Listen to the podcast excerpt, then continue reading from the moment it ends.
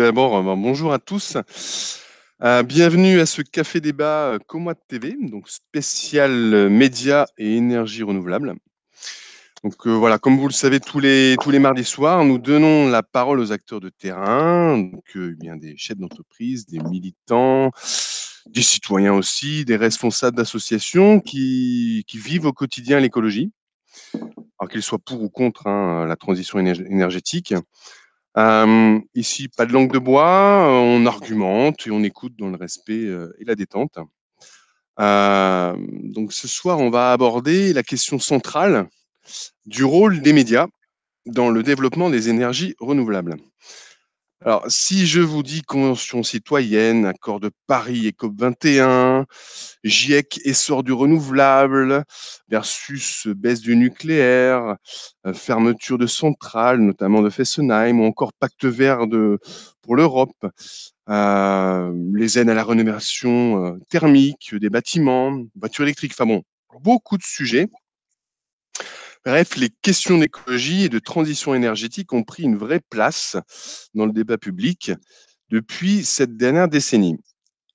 Alors, sur cette question, euh, les avis des médias sont souvent variés, hétérogènes, sans consensus, comme s'il était impossible pour les médias d'aborder ces questions de façon neutre, technique et objective, alors même qu'il y a un consensus scientifique. Alors, comment sont traitées ces informations et ces débats par les médias? Ah, les médias peuvent-ils réellement échapper aux positions politiques et idéologiques sur la transition énergétique? Et quels jeux d'influence et de pouvoir sont alors et comment s'en prémunir? Bref, comment les médias influencent-ils le développement des ENR et la perception des citoyens du monde sur ces questions? Alors, ce sont beaucoup de questions. Euh, que nous posons aujourd'hui à notre invité. On a le grand plaisir donc de recevoir Patricia Laurent, qui est cofondatrice et directrice de la rédaction de Green Univers, qui est le média leader des professionnels de la transition énergétique en France. Alors Patricia, bonjour. Bonjour, bonjour David, merci pour l'invitation. Eh bien, c'est avec grand plaisir. Euh, merci d'avoir accepté ce débat. Euh, alors, pour, pour l'amorcer, moi, je vous propose déjà de, eh bien, de, de, vous présenter, de nous présenter votre média, ce qui est Green Univers, ainsi que votre parcours. Je vous laisse la parole. Bien, volontiers, mais merci. Alors, euh, je vais commencer par mon parcours. En fait, moi, je suis, journaliste de, formation spécialisée dans l'économie. Euh, et donc, j'ai eu un parcours, j'ai travaillé pour, euh, différents journaux économiques ou des rubriques échos de, magazines, type Le Point, Les Échos, Liaison sociale, Entreprise et carrière avant d'être à l'usine nouvelle, donc hebdomadaire de l'industrie, euh, où j'ai occupé différentes fonctions et où, euh, où j'étais rédactrice en chef adjointe et je supervisais différents, différents domaines, euh, dont l'environnement. Euh, et j'en suis partie en 2008 pour créer Green Univers avec deux associés, Laurence Benamou et, Julien Foulquier. Euh, Laurence étant aussi journaliste comme moi et Julien, c'était le côté web et sérieux l'entrepreneur parce que nous, on n'avait jamais créé d'entreprise de notre vie. Donc, on a tout découvert en créant une entreprise de presse. Euh, et donc, on a créé, on a créé Green Univers, ben, maintenant il y a un peu plus de 12 ans. Euh, donc médias en ligne, donc dès le départ 100% web. C'était un peu le, le, moment où il y avait une éclosion de sites web, il y avait eu des, des sites d'information, alors comme Rue 89, Mediapart, et où en fait euh, la, presse traditionnelle voyait arriver Internet euh, avec évidemment beaucoup d'inquiétudes. les médias traditionnels commençaient à, à, beaucoup souffrir, à être dans une crise assez compliquée, avec une baisse des, des recettes, une baisse des, une baisse des ventes. Et à côté de ça, donc Internet arrivait, c'était encore un peu, un peu la jungle, hein, et des journalistes s'étaient lancés pour créer des médias sans beaucoup de moyens. C'était l'avantage d'Internet parce que créer un journal papier, ça coûtait très cher. Internet, au moins, ça coûtait pas cher, donc on pouvait se lancer assez vite, assez facilement. Et donc on s'est dit euh, avec Laurence, Euh, moi, je voyais la, préoccupation environnementale, euh, quand j'étais à l'usine nouvelle, prendre de plus en plus d'importance pour les entreprises.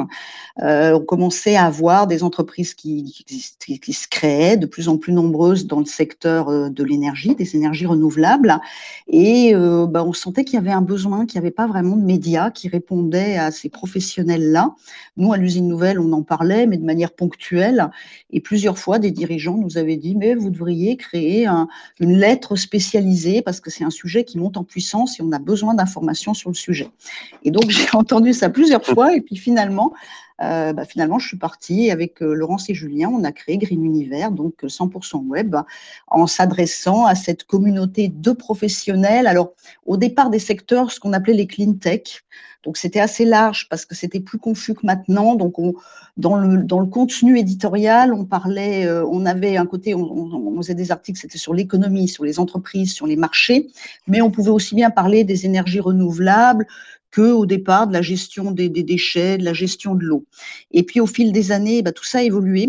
Les marchés sont devenus euh, beaucoup plus matures et notamment les marchés liés à l'énergie, les marchés de la transition énergétique. Donc on ne pouvait pas tout couvrir.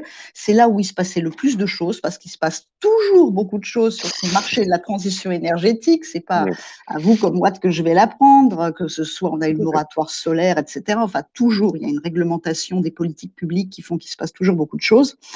Et, du coup, petit à petit, bah, on sait au fil des années, on sait notre positionnement éditorial a un peu évolué. Aujourd'hui, on se définit vraiment comme le média des professionnels de la transition énergétique. Donc, on s'adresse aux entreprises, aux investisseurs, aux institutionnels type l'ADEME, ministère, etc., à tous ceux qui ont besoin d'informations au quotidien sur ces marchés de la transition énergétique. D'accord. Euh, alors, je vais vous poser une question directe. Allons-y. on va entrer dans le vif du sujet. Les médias peuvent-ils être réellement neutres sur la question écologique et énergétique? Alors, ça dépend de quels médias on parle. Nous, on est un média professionnel, donc on s'adresse à des gens comme vous, euh, à qui on ne va pas raconter n'importe quoi, parce que c'est leur métier au quotidien, donc ils connaissent ça parfaitement bien. Donc, on a besoin d'être pointu et d'être le plus pro possible parce que sinon, notre modèle économique, c'est de vendre des abonnements. Euh, et si on ne leur apporte pas une information utile pour leur job, euh, ils ne vont pas s'abonner. La neutralité, ça dépend d'un peu d'où on parle, en fait, et comment on se situe. Pour les médias grand public, euh, la question est un peu différente parce qu'ils ne s'adressent pas aux professionnels, eux, ils vont informer sur, effectivement, sur, sur l'écologie, sur la transition énergétique. Alors, on sait bien que certains, en fonction de leur positionnement, peuvent être un peu plus favorables euh, à certaines énergies que d'autres.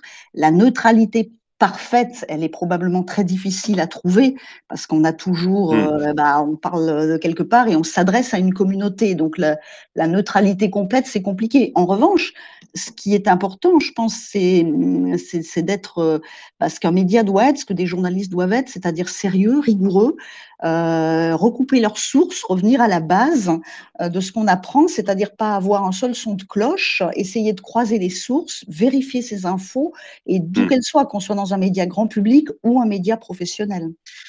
Oui, mais ça revient à se poser la question, qu'est-ce qu'un média, au sens traditionnel du terme?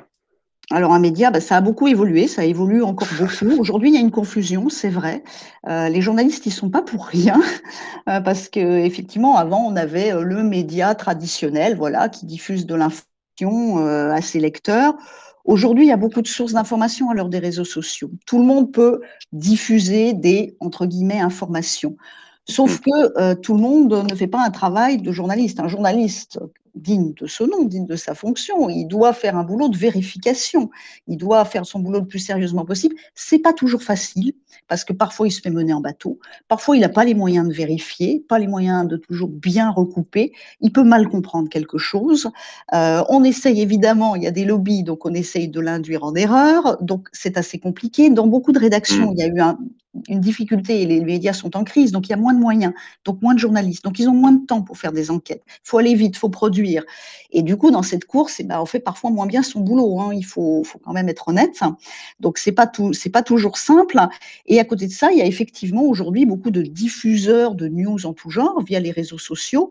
Et là, bon, bah, ils diffusent. Alors certains font des choses formidables. hein. Il y en a qui, qui font un boulot quasi journalistique, qui vont vérifier, faire des choses sérieuses. Et puis il y en a d'autres qui vont balancer des, fake news et autres, qui vont être reprises, faire boule de neige, y compris être reprises un peu trop vite par des gens sérieux. Et du coup, bah, c'est vrai qu'il y a une confusion et que je pense qu'il est important, et c'est vrai pour la transition énergétique, et c'est vrai pour les, pour, pour euh, tous les médias, et c'est important de revenir euh, à la base et effectivement bah, de rappeler un média, ça doit vérifier ses sources, ça doit pas reprendre juste des news comme ça, sinon c'est pas un vrai boulot de journaliste. Euh, et je pense que c'est très important de, de revenir un peu euh, à, à ces bases de rigueur, quel que soit le média, qu'on Mmh. s'adresse au grand public ou aux pros. Tout à fait, tout à fait. Euh, mais par rapport aux réseaux sociaux, euh, vous diriez, euh, est-ce que vous les qualifieriez de médias d'information? Bah, ça dépend. Un média social qui est fait par un média, heu, oui, par exemple, le compte Twitter, de du Monde ou du Figaro, bon, bah, c'est des médias. A priori, ils font un boulot de journaliste. Simplement, ils Mmh. utilisent un autre canal que leur site web ou leur quotidien. Mais en principe, ce qu'ils doivent diffuser ou les échos, c'est quelque chose de de sérieux. Donc oui, ça, c'est de l'information. En revanche, quand c'est par exemple, même par exemple, un syndicat professionnel, un syndicat professionnel fait pas un média. Un syndicat professionnel, il défend des intérêts, c'est pas un média. Donc, il va utiliser les réseaux sociaux, mais il est là quand même pour défendre ses adhérents, faire valoir une cause. C'est pas la même chose. Un média Oui, doit pas faire ça. On est dans la notion de groupe de pression. Là. Voilà, oui, absolument. Alors c'est Mmh. c'est important aussi, hein, c'est complémentaire, c'est autre chose. Mais c'est pas un média d'information. De même que, heu, il y a plein et dans la transition énergétique, on sait bien que ça suscite des débats, heu, sans fin, qu'il y a les pour, les contre, et cetera. Pour l'éolien, contre l'éolien, et cetera. Donc toutes les personnes qui diffusent via Twitter, via LinkedIn, heu, non, ce sont pas des médias, ce sont des gens qui s'expriment, mais c'est plus des gens qui expriment leur opinion souvent. Alors, je vais passer la parole à, Alain Mirabel, qui a levé la main. Euh, Hop. Là, par contre, il faudrait que vous allumiez votre micro. Je vous en prie, allez-y. Bon, oui, euh, il y a un problème là de, tous les médias d'ailleurs, parce qu'il y a un joli scandale. C'est l'histoire de, euh, l'EDF. comment vous dire On a fait des. euh, pour soi-disant la concurrence. On a fait, ben, il y a Engie, il y a, plein de trucs. Euh, ça, c'est pas de l'écologie, ça, hein, c'est on dépense. Euh, le prix de l'électricité, EDF le vend moins cher que, que ceux qui, ceux qui lui-même vendent. Et là, les médias, on, on les entend pas. Là. Parce que ça, c'est un scandale. Ça, hein. D'accord, vous parlez de l'ouverture à la concurrence et le fait que les médias ne le relayent pas suffisamment. C'est une- concurrence faussée. C'est une concurrence faussée. Ils vendent l'électricité moins cher que ceux qui devraient, le- devraient la vendre. Elle est, elle est fabriquée de toutes parts, cette euh, concurrence. Et ça, c'est pas de l'écologie. D'accord. Pas de l'écologie en plus. Donc là, vous parlez de la couverture médiatique, en fait, insuffisante sur ces questions-là. C'est ça. Euh, la vérité, quoi. D'accord, d'accord. Elle peut courir, quoi. hein. On va laisser euh, Madame. Laurent répondre. Je vous remercie en tout cas de votre question. Alors, euh, oui, la question euh, du prix de l'électricité, effectivement, en, Fran- en France, c'est un sujet compliqué. D'EDF, c'est compliqué. Ça, c'est vrai, je suis d'accord avec vous. Euh, je pense qu'on peut pas dire que les médias en parlent pas. Il y a eu pas mal d'articles là ces temps-ci sur justement le prix de l'électricité, pourquoi le prix de vos factures va monter. Donc, il y a eu un travail un peu pédagogique de certains médias quand même pour expliquer effectivement comment ça fonctionnait, pourquoi effectivement la concurrence n'avait pas exactement fonctionné comme on aurait pu le penser. Et effectivement, il y a pas mal de. alors derrière, euh, bah, oui, il y a des questions qui, se posent. euh, quel avenir pour EDF, euh, quelle place pour la concurrence C'est sûr qu'il y, a- plein de choses euh, à aborder. Mais il y a quand même, je pense que quand même, même dans des médias assez grand public, moi j'ai vu passer des choses sur ces sujets-là, dont certains faisant un travail d'explication pour essayer bah, de, euh, d'expliquer où on en est, pourquoi on en est arrivé là, qu'est-ce qui fait effectivement que EDF vend son électricité à tel prix et que du coup, effectivement, ça peut, euh, ça peut euh, fausser la concurrence. Il y a quand même des choses qui sont sorties, je trouve, dernièrement.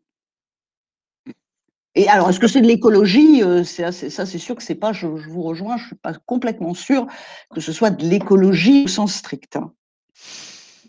Merci de votre réponse. mais je vois que tout cet argent dépensé pourrait par exemple le dépenser pour pour mettre davantage d'éoliennes, de, euh, de panneaux solaires, et puis euh, les, euh, les, centrales hydro, comme, hydromotrices, là, comme la RALS.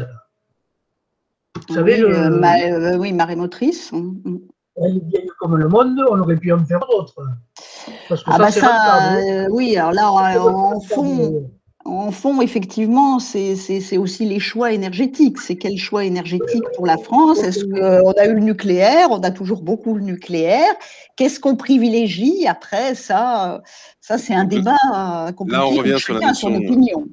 Là, on revient sur la notion de lobbying. Mais je vais, je, vais passer la parole à une autre personne. Je remercie hein, Monsieur Alain, Monsieur Mirabel. Euh, hop. Euh, euh, alors c'est Quelqu'un a levé la main, vous pouvez prendre la parole si vous voulez. Bah, non, bon, tant pis. Euh, bon, tant pis, on va, continuer. Euh, alors, est-ce que vous considériez que les médias sont encore aujourd'hui le quatrième pouvoir? Euh, En effet, si on regarde un peu le, voilà, le paysage médiatique d'aujourd'hui, on voit quand même que les médias appartiennent finalement à 10 personnes hein, en France. Euh, donc, cette très forte concentration, euh, face à cette très forte concentration, comment garantir, selon vous, bah, la liberté de l'information et le pluralisme de la presse? Et surtout sur des questions, notamment d'écologie. Voilà. Euh, est-ce que c'est le cas? Il y a plusieurs choses. Est-ce que c'est toujours le quatrième pouvoir?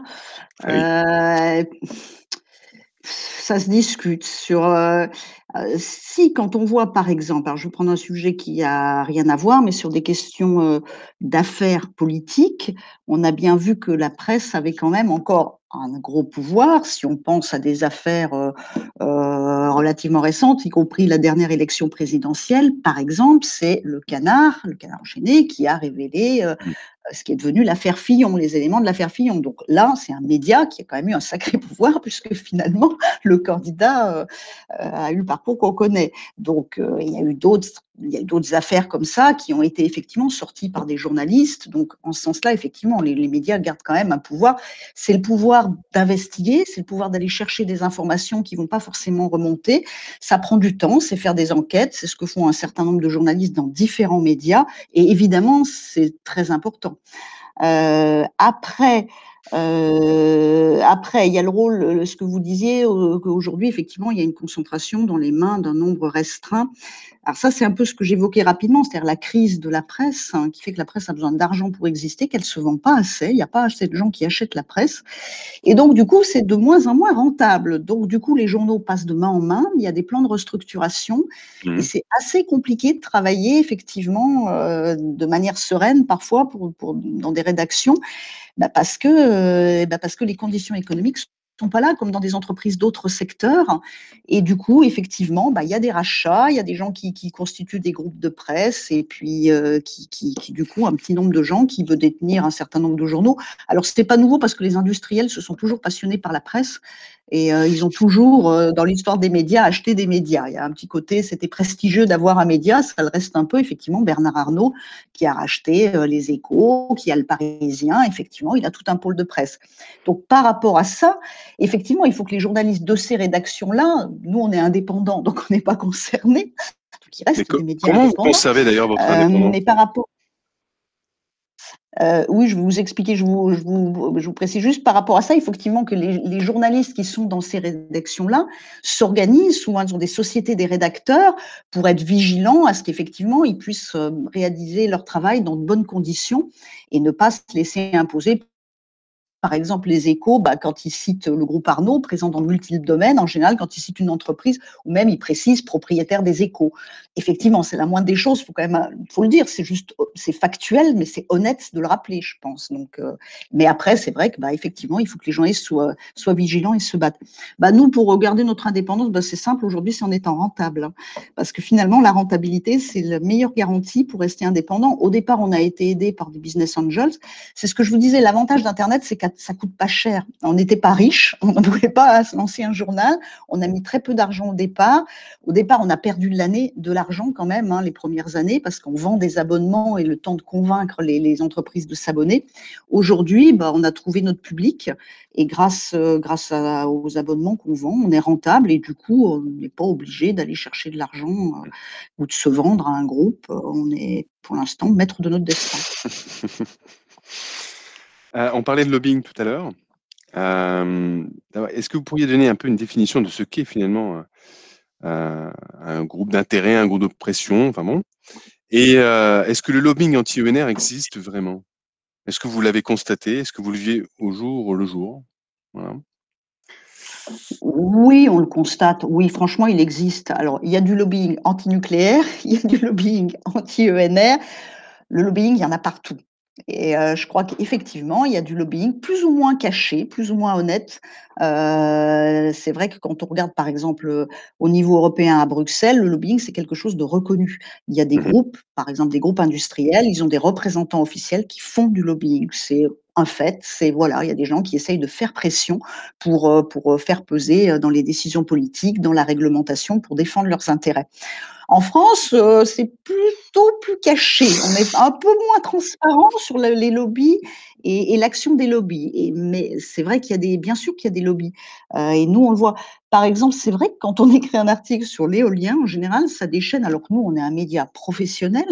Mais malgré tout, quand on écrit sur l'éolien, on voit bien que c'est repris et qu'il y a pas mal d'associations anti-éoliens qui tout de suite reprennent les articles sur les réseaux sociaux. Enfin, dès que ça, c'est vraiment un sujet, l'éolien, qui, qui, prête énormément à polémique. Et même nous qui essayons d'être factuels, de, de, économiques, euh, bah, même nous, nos articles, on voit bien que c'est tout de mmh. suite repris, transformé, euh, exagéré. Enfin, après, euh, c'est totalement amplifié, notamment sur les réseaux sociaux.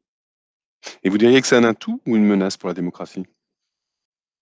Ou ni l'un ni l'autre d'ailleurs c'est difficile. À la fois, c'est l'expression de la démocratie, hein, qu'il y des lobbies, qu'il y ait des opinions différentes, que chacun puisse s'exprimer, les anti-éoliens, euh, les pro-éoliens, les anti-nucléaires, les pro-nucléaires. Dans une démocratie, c'est normal. Après, il faut être conscient de ce travail et effectivement, il faut bien regarder parce que parfois, on vous balance des études en vous disant euh, je vais dire n'importe quoi, mais en vous disant euh, ou attention, euh, les, voitures électriques ne sont pas si propres que ça parce qu'il faut tenir compte de l'analyse du cycle de vie, etc. Et on va vous asséner quelques chiffres euh, et hop, on vous mmh déclare comme un état de fait quelque chose, comme une vérité absolue. C'est bien d'aller un peu gratter derrière et de regarder qui est à l'origine de l'étude. Est-ce qu'il y a vraiment eu un travail sérieux de fait?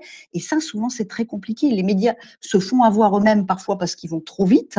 Nous, on a pu euh, se faire avoir même probablement hein, parce qu'on ne va pas aller assez aller creuser pour voir d'où ça vient, qui s'exprime. Mais à côté de ça, tout le monde, même les ONG, hein, font du lobbying. Alors avec chaque défend ses positions. Donc effectivement, il faut faire la part des choses et c'est toujours bon d'avoir plusieurs sons de cloche pour essayer de, de se faire une position et on peut expliquer, voilà, il y a tel avis, tel avis, mais c'est toujours pareil de revenir à la rigueur, aux basics, euh, pour, euh, pour essayer de ne pas tomber dans les pièges du lobbying. Alors Gilles nous pose une question. Euh, quels sont les principaux arguments utilisés par les contre-éoliens? Les opposants à l'éolien, oh, c'est souvent des questions bah, de paysage. Euh, ça, abîme les paysages, ça détruit les paysages. Euh, il y a aussi le fait que ça produit pas assez. On dépense beaucoup d'argent. Euh, monsieur Alain disait on pourrait mettre plus d'argent pour mettre sur le, solaire et l'éolien, mais tout le monde n'est pas de son avis. Il y a des gens qui disent au contraire, on en met trop sur l'éolien, ça coûte très cher par rapport à ce que ça peut produire. Donc ça fait partie, ça le côté l'intermittence des énergies renouvelables, c'est un des grands classiques. Et pour les pour l'éolien, beaucoup effectivement, bah, les paysages, ça ça, ça, ça, ça, mythe le paysage et ça détruit des sites. Je, je, me suis, j'ai enlevé mon le micro qui était coupé, excusez-moi.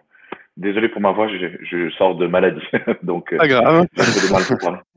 Mais c'était pas le Covid, donc euh, une des questions, c'est que si le renouvelable, je, je, peux, je peux concevoir que les gens ils n'aiment pas trop d'un point de vue paysage et notamment euh, dans des endroits où qui sont assez plats et donc du coup on voit les éoliennes à, à une distance euh, très, très éloignée, on arrive à les repérer.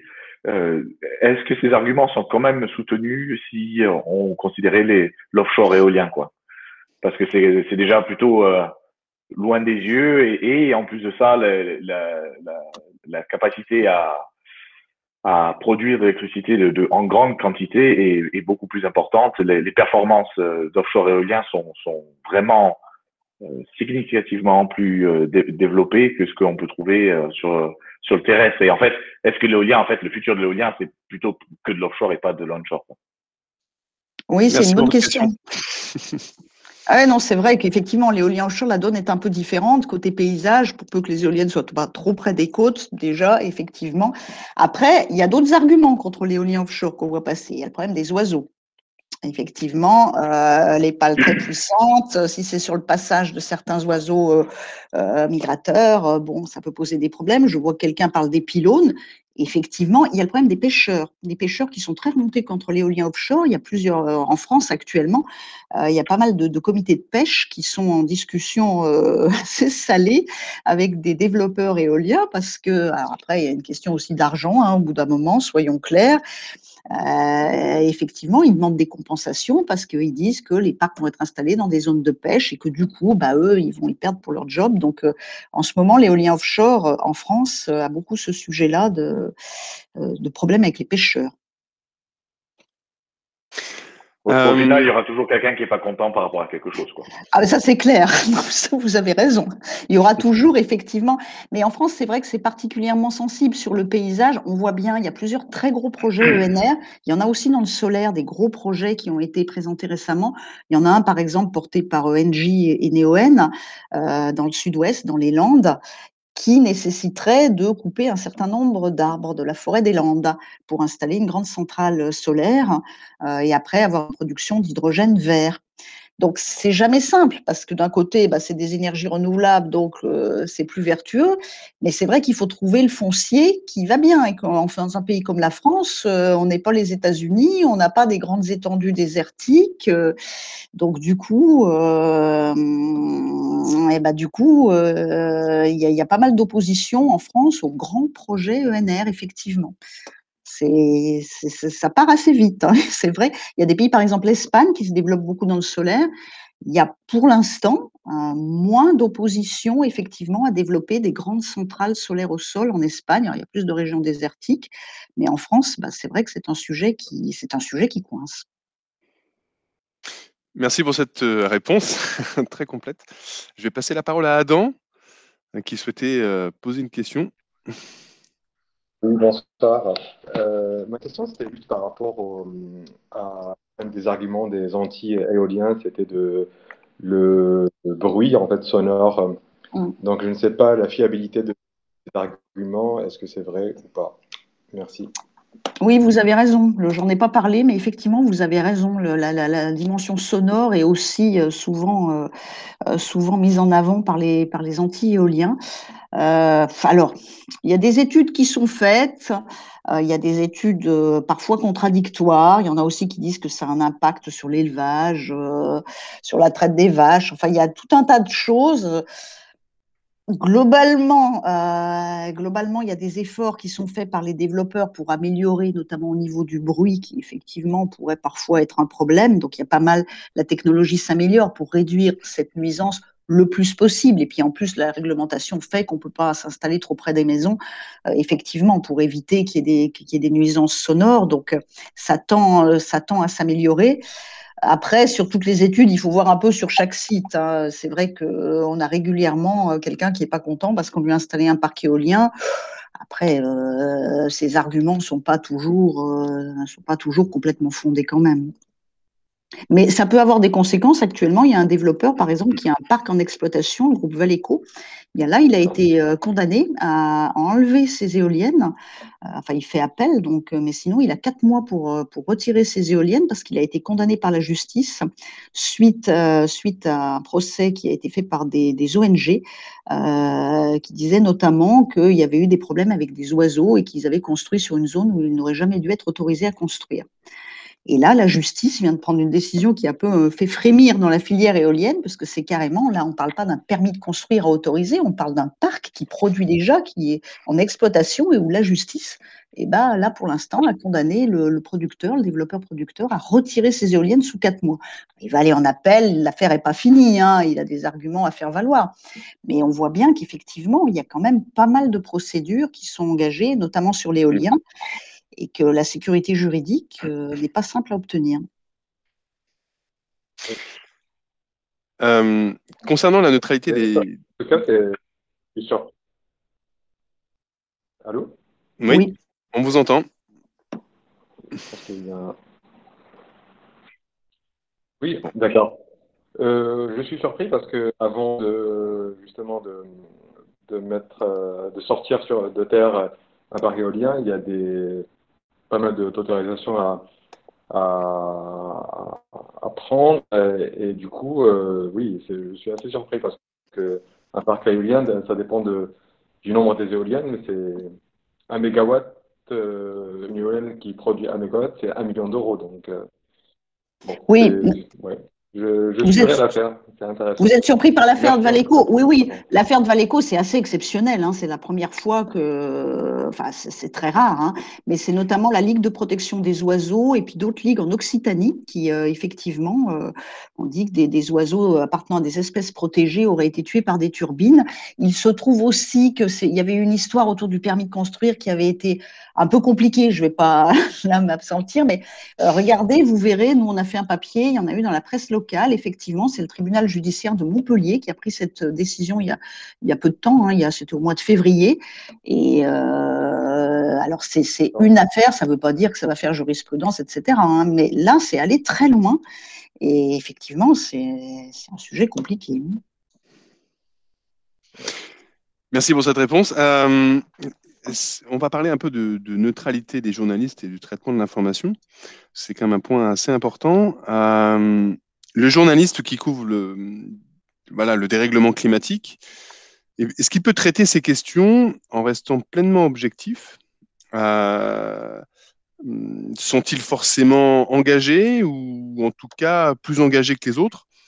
Donc peut-on finalement traiter l'écologie sans être militant ou du moins sans vouloir voilà, euh, euh, convaincre et convoyer une opinion? Alors là encore, il y a plusieurs choses. On peut être militant dans sa vie personnelle, mais après, quand on est au boulot, faire bien son boulot et oublier un peu sa casquette de militant pour aller aussi, je ne sais pas, je vais interviewer par exemple Total, qui a des arguments à défendre et avoir plusieurs sons de cloche. Sinon, on est juste militant. Si on est militant avant d'être journaliste, on fera très honnêtement mal son boulot, quel que soit le sujet. Un journaliste, mm. il doit un peu oublier, euh, il n'est pas complètement neutre, c'est ce qu'on disait tout à l'heure, c'est très difficile, la neutralité parfaite, c'est très compliqué. Mais quand même, il faut essayer d'être le plus euh, honnête intellectuellement parlant. Et pour ça, vous pouvez très bien être militant sur ce que vous voulez dans votre vie perso, ça, ça regarde que vous, mais si dans vos articles, par exemple, vous, allez euh, du coup d'être militant en tapant votre article avant d'être journaliste, donc peut-être en n'allant pas interroger certaines personnes, certaines associations, certaines entreprises, Là, euh, vous faites mal votre boulot. C'est un problème, à mon avis. Euh, et c'est un des problèmes d'ailleurs, parce que les journalistes ont globalement une mauvaise presse. Hein. L'image des journalistes, des médias mmh. n'est pas franchement très bonne dans la société. On est assez en bas dans les sondages. Euh. Comment vous l'expliquez d'ailleurs? Y a, je pense qu'il y a plusieurs choses, mais il y a une, moi je pense qu'il y a aussi une part de responsabilité des journalistes. Hein, aussi, il y a une confusion qui a été faite parfois, euh, il n'y a pas assez de vigilance dans les médias, quels que soient les secteurs, pour, euh, bah, pour faire un travail sérieux. Quand vous vous contentez de reprendre, quand tout le monde reprend en boucle un communiqué de presse qui a été fait par une entreprise, une ONG ou qui vous voulez, pouf, en le prenant et en le signant comme si c'était un article, c'est pas un boulot de journaliste. Parce que du coup, là, il peut y avoir du lobbying, il peut y avoir des erreurs, et hop, parfois, ça fait fleurer, c'est le même communiqué, pour peu qu'il soit repris par une agence de presse un peu trop vite, et du coup, tout le monde va reprendre et tout le monde va diffuser les mêmes informations qui ne sont pas vérifiées, qui sont fausses. Donc, les journalistes ont fait des erreurs, ils ont souvent un peu de mal à reconnaître leurs erreurs, je pense. Il faut bien reconnaître qu'il y en a eu. Donc, du coup, ça ne donne pas une bonne, une bonne impression des médias. Il y a une confusion, il y a dans les médias, il y a tout, hein, un peu comme dans toutes les professions. Il y a des bons médecins et des mauvais médecins, euh, il y a des bons journalistes et des mauvais journalistes, des médias sérieux et des médias pas sérieux. Il y a un peu de tout. C'est souvent difficile de faire euh, la part du, euh, du, bon grain et de l'ivraie. et c'est vrai que ça a créé une confusion qui fait qu'aujourd'hui, du coup, on résume beaucoup aussi pour les gens quand ils pensent journaliste, le grand public, souvent ils pensent que les journalistes des chaînes télé, de l'info continue. Il n'y a pas que ça. Mais effectivement, c'est un peu l'image, c'est BFM, c'est tout de suite, on est sur le terrain et on va vite, il faut une actu par jour parce qu'il faut aussi faire de l'audience. C'est vrai qu'il y a un problème d'audience pour ces chaînes d'information. Elles vivent de modèles publicitaires, donc il faut qu'elles vendent des pubs.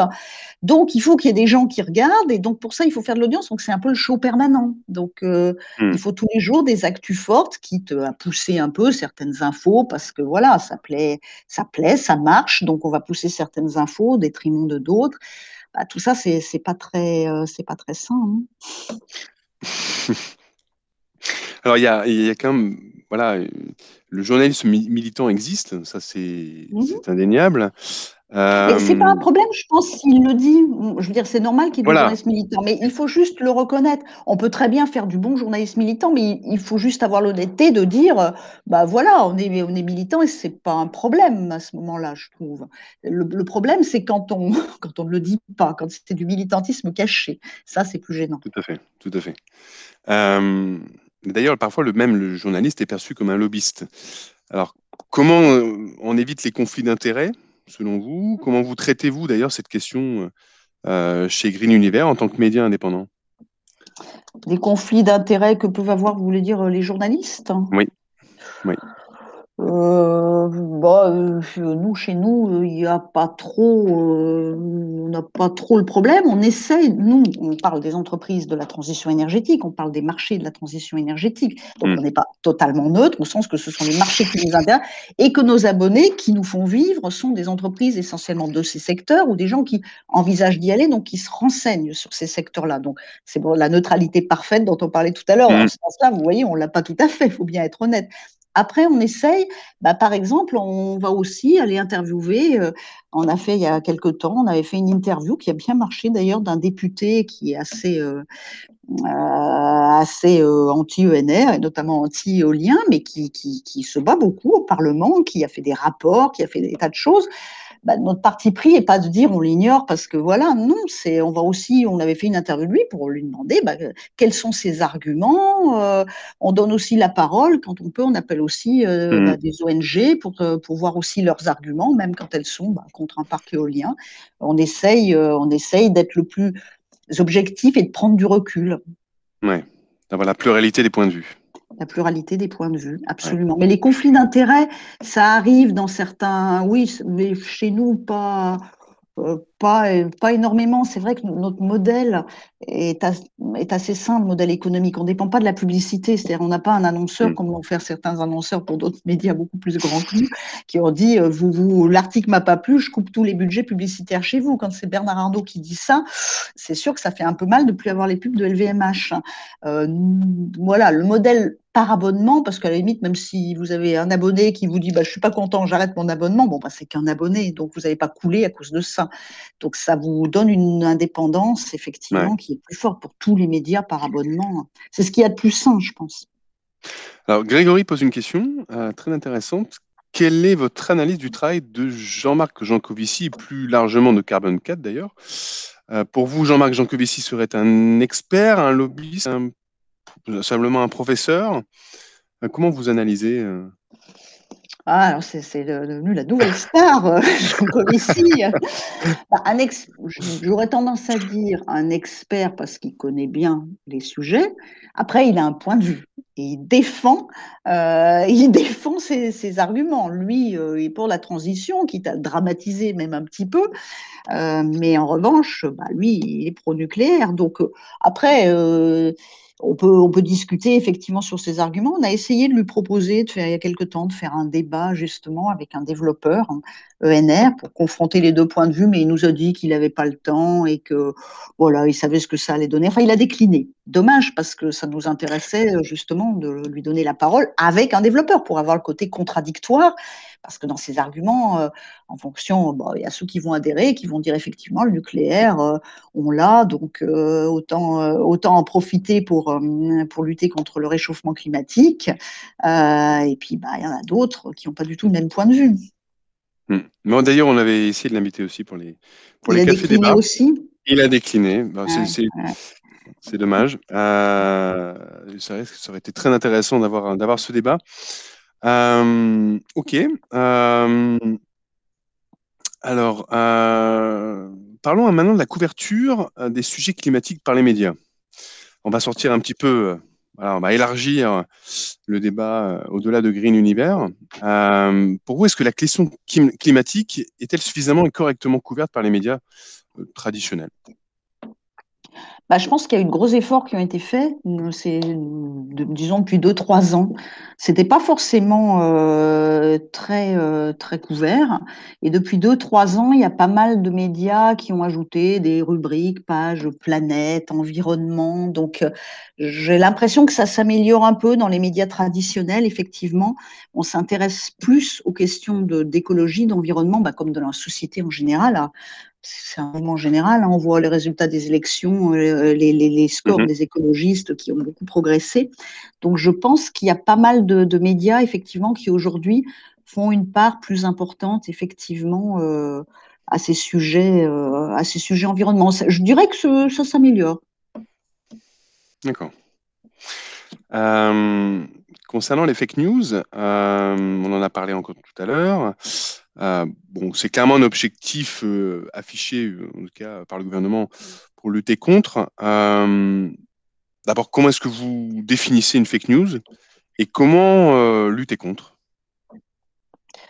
Alors ça, c'est très compliqué. Bah, comment on la définit? Une fake news Il y en a dans tous les domaines, mais dans l'écologie comme dans le reste, bah, une fake news. Euh, avec Trump, on a, atteint un sommet en voyant effectivement qu'un président des États-Unis pouvait balancer euh, à peu près n'importe quoi. Et euh, voilà, c'était repris, amplifié, c'était des fake news. Donc, il y en a aussi en ce qui concerne l'environnement effectivement dans les, dans les, les, les, influences que les uns et les autres essayent, essayent d'avoir pour ou contre certaines énergies. Comment lutter contre? Bah, C'est vrai que c'est un vrai boulot. Vous savez que dans les rédactions, d'ailleurs, les équipes qui ont été le plus étoffées ces derniers temps, c'est justement les équipes qui vérifient les news. On est, on est arrivé à un système dingue où dans des rédactions comme l'IB, comme Le Monde, même à l'AFP, il y a partout maintenant des services pour vérifier les news et faire de la contre-enquête sur ben, vous avez vu ça sur les réseaux sociaux, ça a pris une ampleur dingue pendant trois jours, et puis après ça a disparu. Ben, en fait, voilà, on est revenu à la source et non, ce qu'on vous avait dit, ben, c'était faux. C'était juste faux, on vous a dit n'importe quoi. Et donc, c'est important d'être vigilant et de faire ce travail de vérification. Mmh. Alors, souvent, il se fait a posteriori. Donc, voilà, le feu, le feu a déjà pris quand on fait le boulot. Et ça, du coup, c'est compliqué. Mais je pense que c'est capital et qu'il y a aussi, je pense, un vrai travail de pédagogie à faire. Il y a un travail de pédagogie à faire avec les enfants, avec les plus jeunes, pour expliquer euh, c'est quoi l'information. Justement, ce que vous disiez, moi, j'avais discuté avec une stagiaire dans une entreprise euh, il y a, il y a un an. Elle me disait qu'elle lisait beaucoup. Et je lui ai demandé, mais ce que tu lis, c'est quoi? C'est quel, quel journaux, quelle source? Elle était incapable de me répondre parce qu'aujourd'hui, on est tous devant nos écrans, ça va très vite. On hmm. picore de l'information à droite à gauche. On est noyé, on peut passer d'un site sérieux qui a des informations tout à fait sérieuses, crédibles, à quelque chose pas du tout. Et du coup, il va y avoir une confusion totale. Et je pense que c'est important d'alerter notamment les jeunes, pour qui c'est devenu le mode de consommation numéro un de, l'information, de les alerter sur le fait, mais regardez où vous prenez vos informations, parce que euh, sinon, vous allez croire tout et n'importe quoi, et ça peut être dramatique, y compris pour nos démocraties. Donc, euh, je pense que la pédagogie, le côté, il y, a y a une association qui s'est créée où des journalistes vont dans des écoles pour expliquer justement bah, comment faire attention. En gros, lisez ce que vous voulez, mais sachez, sachez repérer d'où vient l'info. Et mmh. ça, je pense que c'est effectivement très important. Oui, c'est la question de la crédibilité finalement de la source. Oui, sur lequel il faut être particulièrement vigilant. Et d'ailleurs, quand on voit, bah, quand on regarde particulièrement le domaine des ENR, ah bah, les fausses nouvelles, les idées reçues, bah, voilà, sont, sont, extrêmement nombreuses. Hein. Il suffit de naviguer sur Internet pour voir les panneaux solaires nécessitent des terres rares, 100% d'énergie renouvelable, c'est impossible car c'était intermittent. les panneaux solaires ne sont pas recyclables et polluent. Enfin bon, je pourrais vous faire une liste absolument colossale. Qu'est-ce que vous répondez d'ailleurs à ces affirmations, vous, dans... Est-ce que vous les traitez dans vos colonnes ou pas? Non, non, les, en général, on ne les traite pas parce que ça, c'est des trucs. Enfin, nous, euh, alors, on peut traiter parfois. On a eu traité euh, des rapports justement sur les véhicules électriques euh, où il y avait vraiment des, des choses assez contradictoires. Donc ça, on a essayé de faire notre boulot, de voir bah, ce qui, ce qui, de faire la part des choses, d'apporter des informations sur ce qui était sérieux dans ces rapports et ce qui l'était moins. sinon, les, effectivement, les, les, les, fake news, parce que nous, on s'adresse aux professionnels, donc ils sont les professionnels, ils savent. En revanche, effectivement, le grand public peut complètement se mener en bateau quand on lui dit, bah, euh, je sais pas, moi, le solaire, effectivement, euh, ça coûte, ça coûte très cher, euh, alors que les prix ont chuté dans des proportions extrêmement importantes.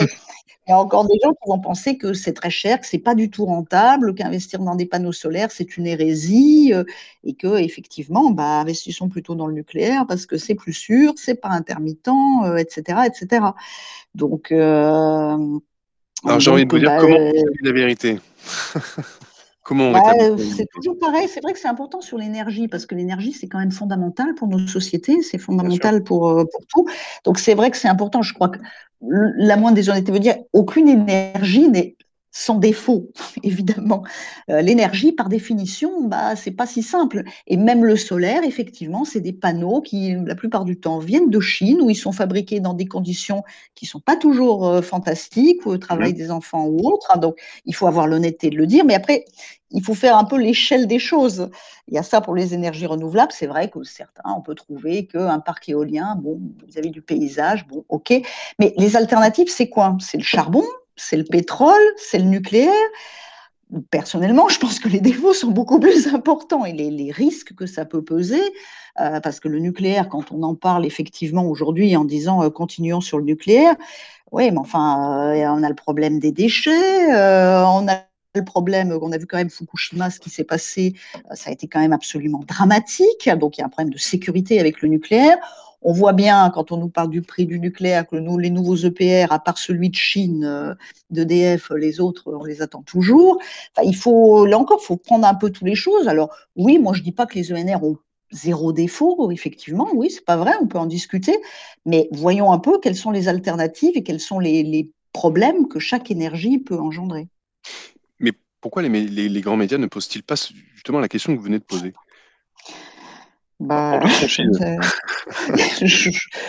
je ne sais pas, pourtant c'est vrai qu'ils s'intéressent de plus en plus à l'énergie. Alors si, ils s'y intéressent, maintenant on est quand même dans un mouvement, je crois que tout le monde dit effectivement, bon, les centrales à charbon, le pétrole, ça je crois que euh, après, bah, parfois il y a des articles qui sont faits trop vite, euh, mais effectivement ça demande de la pédagogie, ça se vend pas toujours assez, hein, ce type d'article où on va vous dire, bon bah soyons, bah, euh, déjà commençons par faire la base, et puis, effectivement, euh, euh, faisons la base de toutes les énergies, comparons un peu, essayons d'être rigoureux pour chacune. Il y en a qui le font, hein, mais c'est vrai que ce n'est pas, pas toujours suffisamment fait. Ok, merci pour cette réponse. pour vous, là, quelles sont les, les, actualités majeures de ce moment et de l'année 2020 Parce que Euh, si j'en prends trois, par exemple, il y a le projet Hercule, il y a euh, euh, l'hydrogène et il y a le Green Deal. comment est-ce que vous traitez, vous, tous ces sujets? Comment vous, vous les percevez aussi en tant que citoyenne? Oui, surtout que par rapport à Hercule, que tout le monde soit au courant, ça consiste à démanteler quand même EDF en trois entités distinctes. Euh, donc il y en a certains qui disent que euh, eh bien on va privatiser les branches rentables et on va nationaliser les branches qui ne le sont pas. Donc voilà, comment est-ce que vous, vous percevez les choses? Alors, bah, d'abord, nous, on en parle effectivement des trois. Alors, Hercule, on ne parle pas de tout parce que nous, on ne parle pas du nucléaire. En fait, ce n'est pas dans notre champ de transition énergétique. Alors, ça nous a été, la question nous a été posée, d'ailleurs, surtout au début, en disant Mais pourquoi vous ne parlez pas du, nucléaire? Parce qu'il n'y a pas d'émission de CO2. Oui, d'accord, mais nous, on a dit on parle de ce qui est renouvelable, ce qui n'est pas franchement le cas du nucléaire. Donc, euh, voilà, après, on a eu plusieurs fois, on l'a de moins en moins, mais on avait eu au départ plusieurs fois la question pourquoi vous n'incluez pas euh, l'énergie nucléaire dans euh, les énergies propres? Donc, de nous, c'est renouvelable. donc Hercule, on, parle surtout, nous, de ce qui peut concerner la transition énergétique, effectivement, une partie de ce que vous avez évoqué. Alors l'hydrogène, c'est le, mantra du moment, donc on ne peut pas y échapper. Donc il y a des projets dans tous les sens, il y a énormément d'argent, 7,5 milliards pour la France qui ont été annoncés. Donc l'hydrogène, c'est clair, tout monde s'y met. ça, on en parle énormément. Alors parfois, justement, on se pose la question, l'autre jour, on se posait la question avec la, la rédaction, avec les journalistes, de se dire, il ne faut pas non plus qu'on en parle trop donc, euh, parce que euh, il y a aussi un, est-ce qu'il n'y a pas un effet de mode? De temps en temps, on essaye de se poser et de se dire, est-ce qu'on, est-ce qu'il faut qu'on en parle autant? Parce que, euh, par exemple, il y a quelques années, il y a un projet dont on avait énormément parlé, qui était le projet Desertec. Hein, je ne sais pas si vous avez ça en tête, qui était un vaste projet mené par des gens sérieux, hein, notamment des industriels allemands, et qui consistait à installer des tas de centrales solaires géantes dans le nord de l'Afrique, Moyen-Orient, pour alimenter l'Europe en électricité. C'était un truc dit comme ça, c'est pharaonique, mais il y avait des boîtes très sérieuses derrière, des Siemens, des, des, des gens extrêmement sérieux. Donc, euh, bon, euh, euh, on en a parlé, c'était effectivement. Et tout ça, finalement, malgré toutes ces entreprises sérieuses, bah, ça a fait un flop, ça n'a pas marché pour des raisons notamment géopolitiques, financières, etc. Donc, ah, je ne sais pas si vous m'entendez encore. Oui. Et donc, euh, et donc euh, on se disait, est-ce qu'il est n'y a pas un risque pour que l'hydrogène aussi, avec des projets qui vous expliquent qu'il va falloir faire des tas de, centrales solaires en Espagne ou ailleurs pour produire de l'hydrogène vert, est-ce qu'on s'enthousiasme pas un peu trop? On s'est posé la question et du coup, parfois, on essaye de se dire, euh, essayons de raison garder par rapport à vous rencontrez des gens, des entrepreneurs qui sont en plein enthousiasme sur l'hydrogène. Alors, ils ont peut-être raison. franchement, on n'en sait rien à l'heure d'aujourd'hui. C'est sûr qu'il y a des opportunités, mais jusqu'où ça ira, c'est compliqué de se dire, euh, et nous, quelle part on accorde à ce sujet-là euh, sur notre, dans notre média au détriment d'autres sujets. Euh, quelqu'un faisait la remarque sur les économies d'énergie. Bah oui, c'est capital les économies d'énergie, c'est vrai, mais c'est moins parfois moins visible. Donc on essaye de quand même de garder, euh, mais c'est vrai que parfois euh, on n'y arrive pas, pas forcément.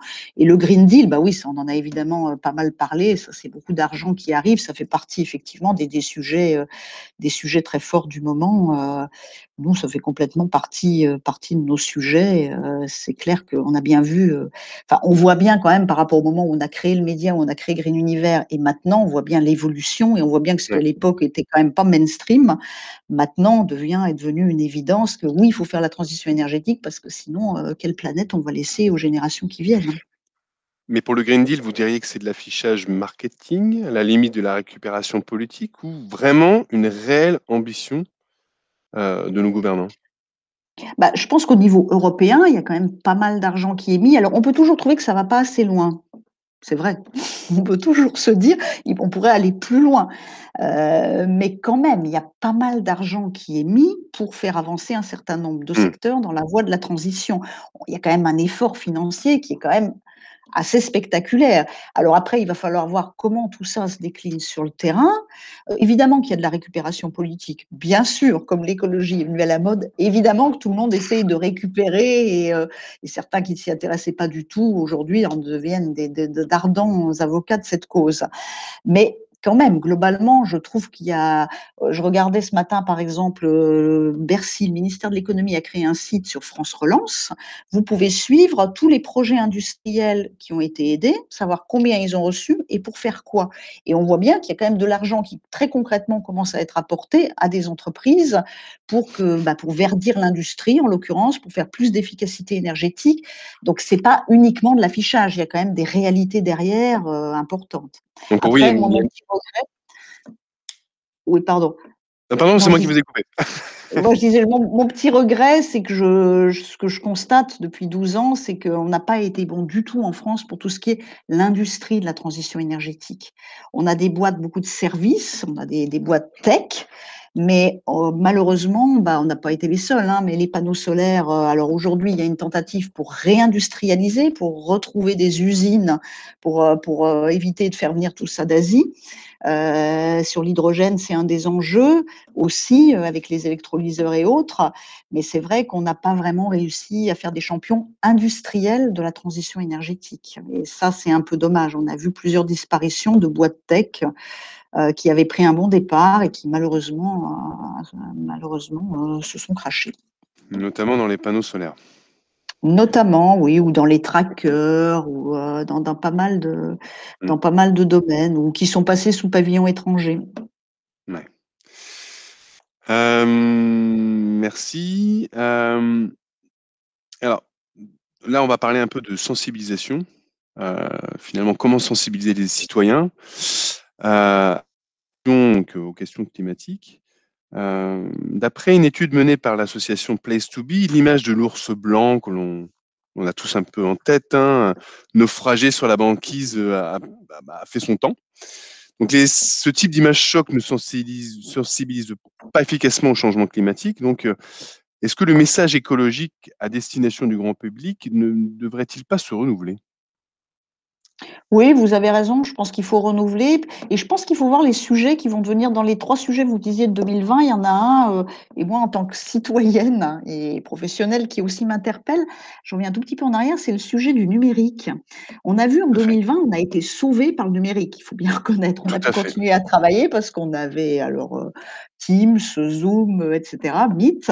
Euh, et ça a été, heureusement qu'on avait les réseaux, parce que sinon, euh, c'était déjà pas joyeux, mais ça aurait été catastrophique. Et en même temps, le numérique, euh, c'est quand même pas mal d'émissions de CO2. Hein. C'est quand même, il faut avoir ça en tête. Donc, quand on voit, je pense que justement, ça va prendre de l'ampleur. Je vois pas comment on arrêterait le mouvement. Mais il faut être conscient qu'il va falloir qu'on verdisse un peu tout ça parce que sinon le numérique, ça va devenir un sacré problème aussi pour la planète. Donc il ne faudrait pas qu'en occultant ce secteur qui, est croissant, qui est hyper utile, qui euh, tout le monde se jette dessus, euh, il ne faut pas qu'on oublie qu'il a aussi quand même un petit défaut en termes d'émissions de CO2. Donc, je pense que c'est un des gros sujets euh, auxquels il faut, il faut s'atteler. Et après, pour ce qui est de renouveler effectivement, oui, bah, si lourd sur la planète, malheureusement, parce que c'est quand même dramatique. Euh, je ne sais pas ce qu'il faut faire, parce qu'effectivement, on a bien montré, je pense que peut-être que les gens vont être plus conscients quand ils voient quand même les effets déjà perçus, pas si loin que ça de chez eux, avec des phénomènes climatiques de plus en plus intenses, euh, qui ne se, se produisaient pas avant. Peut-être que là, ils prennent conscience que c'est pas seulement euh, dans 50 ans, dans un siècle, que ça va aller vite et peut-être qu'aussi la crise Covid, on a vu quand même que peut-être que si la biodiversité avait été un peu plus préservée, euh, s'il y avait eu un peu plus d'attention à l'environnement, on a un peu l'impression en ce moment, on a différentes crises, on se dit tiens, la planète est en train de nous dire qu'elle avait été bien malmenée, mais que là, il y a un prix à payer, on l'avait un peu oublié. Mmh. Donc je me dis que si les gens ont perçu ça, et s'il peut y avoir un effet, entre guillemets, un peu positif du crise Covid, de, de se dire, bah oui, on n'a peut-être pas fait attention à l'environnement, il y a peut-être des animaux qui auraient jamais dû rentrer en contact avec les humains, qui sont entrés en contact et ça nous a provoqué euh, ce qu'on a connu. Euh, donc, faisons plus attention à notre environnement, à la planète, à la biodiversité, soyons plus respectueux parce que sinon, on voit un peu les dégâts que ça peut poser et ça risque d'aller croissant. Tout à fait. Donc, les médias, finalement, ne sont pas du tout le, seul, euh, le seul acteur, finalement, dans la sensibilisation du grand public,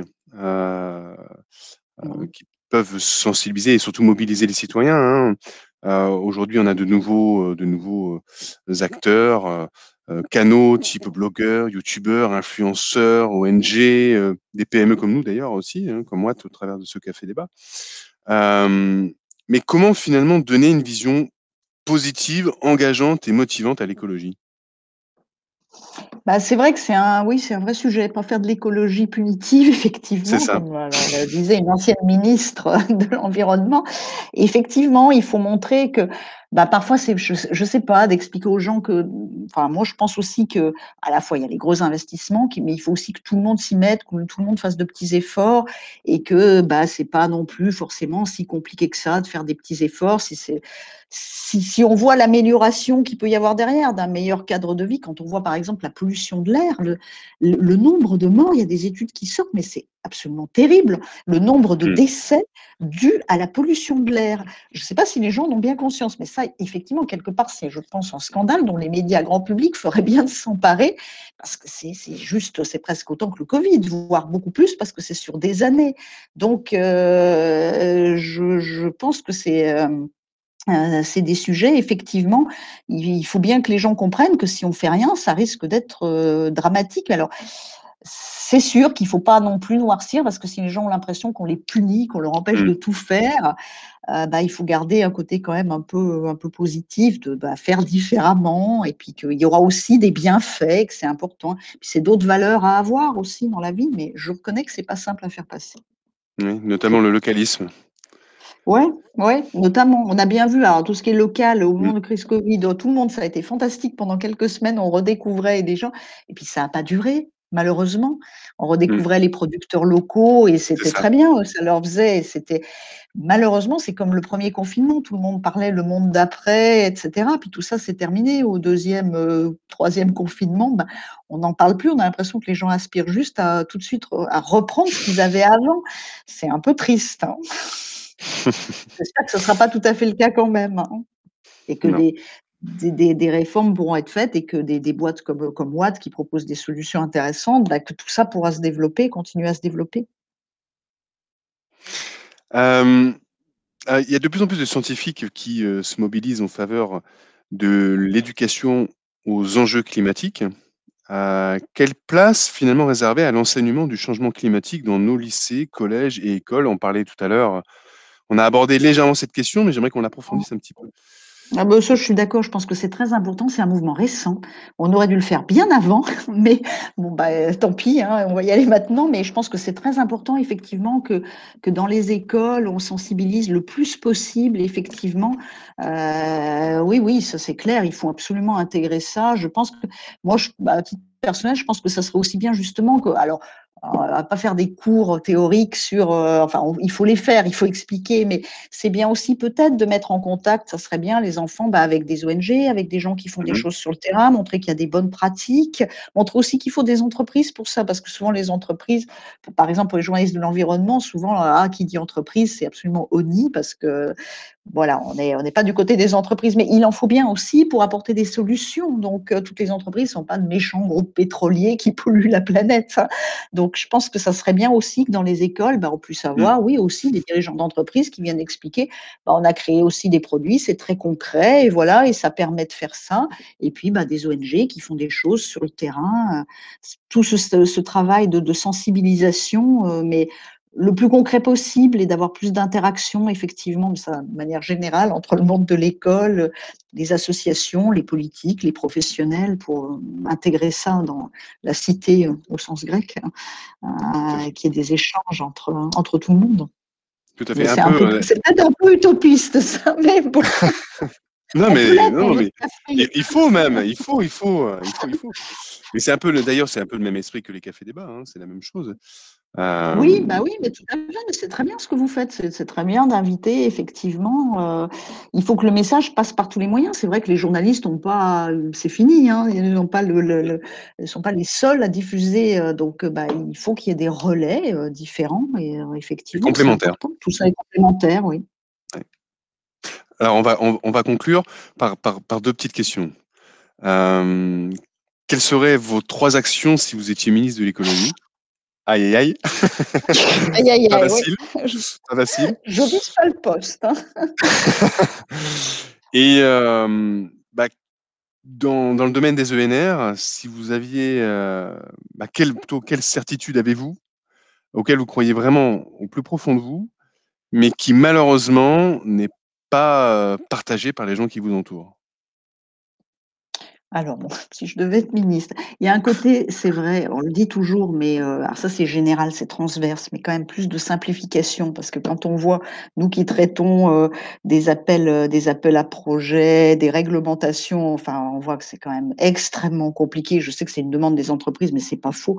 Parfois, il faut relire les textes trois fois pour comprendre, en faire l'exégèse et, et appeler trois ou quatre avocats, parce que Essayer de faire des choses plus simples de manière générale, je pense que ça serait, ça serait vraiment Ouais. bien. Après, moi, il y a une cause qui, à titre personnel, euh, c'est euh, euh, mieux traiter euh, les animaux, parce que je trouve qu'il n'y a pas de ministère des animaux, mais que souvent, euh, on a vu des élevages ça fait absolument peur. Je pense que c'est catastrophique pour la planète, mais que c'est aussi euh, d'avoir un peu plus de respect pour les, animaux et avoir un, droit pour les animaux, enfin avoir plus de, plus de choses dans ce domaine. Si j'étais ministre, c'est un domaine que je pousserais dans le vaste domaine, de, le champ de l'environnement. Euh, et dans les ENR, euh, quelque chose qui serait pas partagé, bah, je dois dire que l'éolien, j'ai beau, euh, j'ai beau l'éolien terrestre parfois expliquer à certains que je trouve que bah, c'est un peu, voilà, c'est aussi Don Quichotte, c'est les nouveaux moulins à vent. parfois, j'ai un peu de mal à convaincre. Euh, certains que bah, les éoliennes, c'est-à-dire on me dit oui, moi j'habite à Paris pour mon boulot, on me dit oui, vu de Paris, les, l'éolien terrestre c'est très bien, mais euh, nous où on est, c'est un peu moins bien. Ça c'est un domaine où j'essaye de dire, mais si vous aviez une centrale à charbon, un puits de pétrole ou une centrale nucléaire, ça serait bien pire. Hein. parfois c'est parfois c'est le sujet où effectivement je vois bien quand je vais voir ma famille en province qu'il y a des résistances. Il y, a plus, il y a plus de consensus sur le solaire, d'après vous? Oui, oui, parce que, alors, sauf si on parle de grandes centrales solaires, avec là où il y a un problème de foncier, mais le solaire, c'est, je pense que oui, que là, il y a, il y a plus de consensus sur le solaire. Oui, et puis le solaire, il peut y avoir aussi l'autoconsommation, tout ça, donc il y a une appropriation. Donc je pense que c'est moins touchy. C'est vraiment sur l'éolien terrestre. Nous, les papiers qu'on fait sur le solaire, on n'a jamais vu, euh, n'a jamais vu des réactions sur les réseaux sociaux comme on peut le voir sur l'éolien terrestre en tout cas, un grand, un grand merci. Euh, voilà, le café débat touche à sa fin. J'espère qu'il vous aura plu. Merci de nous avoir euh, suivis pendant cette heure. Euh, le replay sera disponible bien soit demain, soit maximum après-demain. On va faire notre, notre possible pour qu'il soit disponible le plus vite. Hmm, bah, Patricia, très bonne soirée à vous. Merci, merci beaucoup David, merci pour l'invitation et franchement je trouve ça très bien ce que vous faites. Donc euh, bah continuez, bonne continuation parce que c'est bien d'inviter, de faire ça, bravo. Et on vous réinvitera avec grand plaisir. merci, bonne soirée, au revoir. Très bonne soirée à tous, au revoir.